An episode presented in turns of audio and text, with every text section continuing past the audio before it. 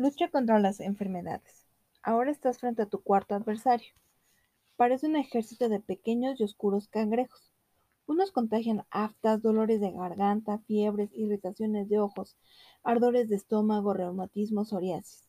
Otros provocan estornudos, tos, flemas, expectoraciones, picores, granos, palpitaciones. He aquí algunos problemas de salud. No podrás vencerlos ni con la espada ni con la arena. Pide ayuda a tu sistema inmunitario. Miles de pequeños cangrejos de color beige claro salen de tus fosas nasales y de tu boca. Son tus guerreros de élite contra las enfermedades. Los dos ejércitos se aproximan. Por un lado, las enfermedades y por el otro, tus linfocitos. Y cada linfocito se enfrenta en duelo contra una enfermedad. Anímalos a distancia.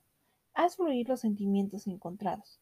No hay que olvidar que la palabra enfermedad proviene de maldecir. Utiliza la complejidad de tu química interna. Tu cuerpo sabe producir su propia morfina, sus anticoagulantes, sus desinfectantes, sus antiinflamatorios. Piensa en ello. Tal vez eres más fuerte contra la enfermedad de lo que tú crees. Si tu ejército no te basta, te propondré otra táctica. Bátete en retirada. Y más que empeñarte en destruir las enfermedades, fortifica tus zonas sanas. Al final, ciertas enfermedades imbatibles, en su duelo contra los linfocitos, se muestran incapaces de avanzar en terreno sano. Allí, lo más mínimo las destruye. Intenta un último ataque desesperado. Entonces las masacras a todas quemándolas con tu fiebre. Lucha contra la mala suerte. Tu quinto adversario es la mala suerte. Es una bruma gris. Contra ella no puedes hacer nada de nada. Lo siento. Así pues, te tumbas en el suelo y dejas que te recubra. Sabes que si te mueves, te morderá. Permaneces inmóvil, no pienses en nada. Espera a que pase. La mala suerte no te da miedo. Acepta no vencer siempre. Acepta la mala suerte como un elemento que puede determinar el desenlace de un combate. La mala suerte no es un enemigo. Como la lluvia, es un medio de apreciar mejor el buen tiempo. La mala suerte permite ponerte en cuestión y hacerte evolucionar. Acepta pues tu impotencia ante la mala suerte. Arquea el lomo, siéntela deslizarse por tu cuerpo.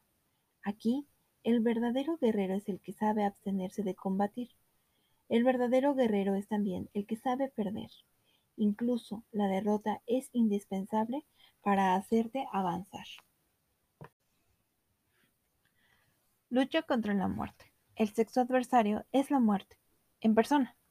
Aparece como en las mitologías, un esqueleto cubierto por una capa ajada, empuña una gran gudaña, oxidada, huele a carroña, y tras el capuchón de su capa, su cráneo de órbitas vacías te hiela la sangre. La muerte te habla con una vocecilla aguda y desagradable.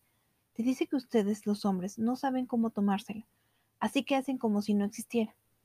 Todo tiende a hacer creer que la nueva generación estará exenta de esta pequeña formalidad. Se equivocan al convertirla en un tabú. La muerte dice que antes, cuando un abuelo moría, sus nietos veían el largo deterioro del anciano. En nuestros días, el abuelo se va al hospital y luego no se le vuelve a ver hasta el día en que el teléfono suena para decir que se acabó. ¿Se acabó qué? La espera de los herederos, la angustia de saber que no estaba bien, la obligación de pagar su habitación en el hospital. Resultado, ya nadie sabe lo que es la muerte, y cuando llega, se tiene miedo ante esa gran desconocida, y por influencia del cine, que muestra sin cesar escenas de matanzas y atrocidades, acaban creyendo que están vacunadas contra la muerte. Eso es falso coraje.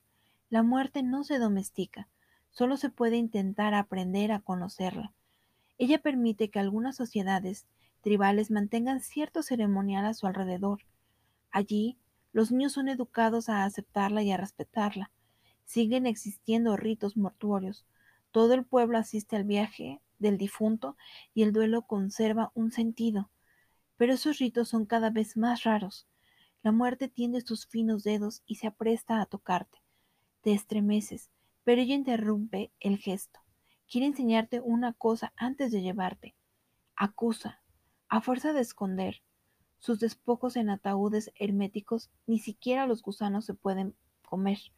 Su carne muerta deja de fertilizar el suelo y no retorna al ciclo de la naturaleza.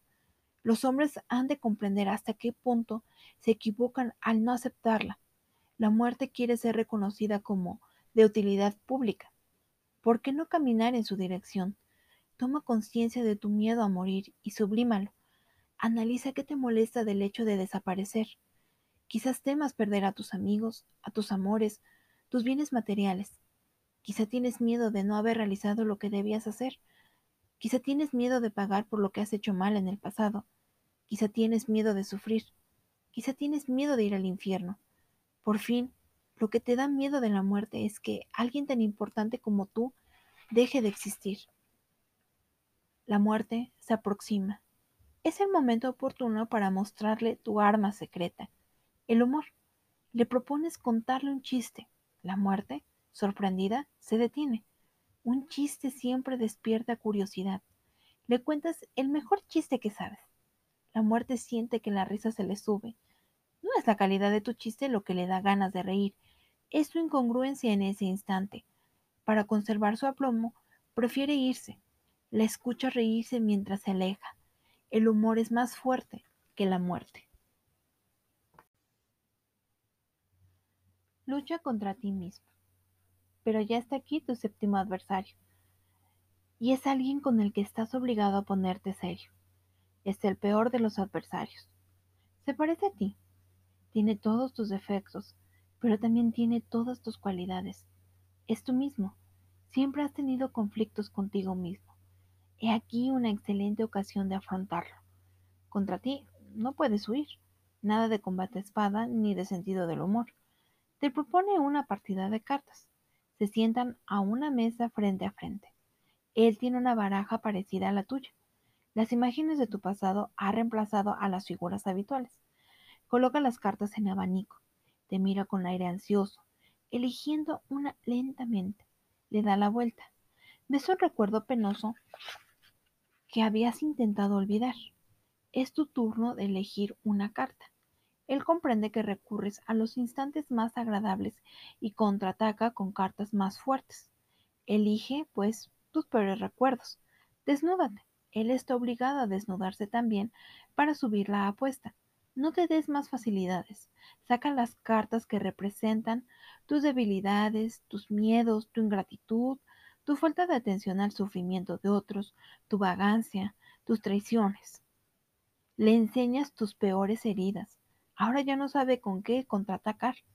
Está molesto por la mirada libre que posa sobre ti mismo. Le dices que ya no tienes nada contra ti, personalmente.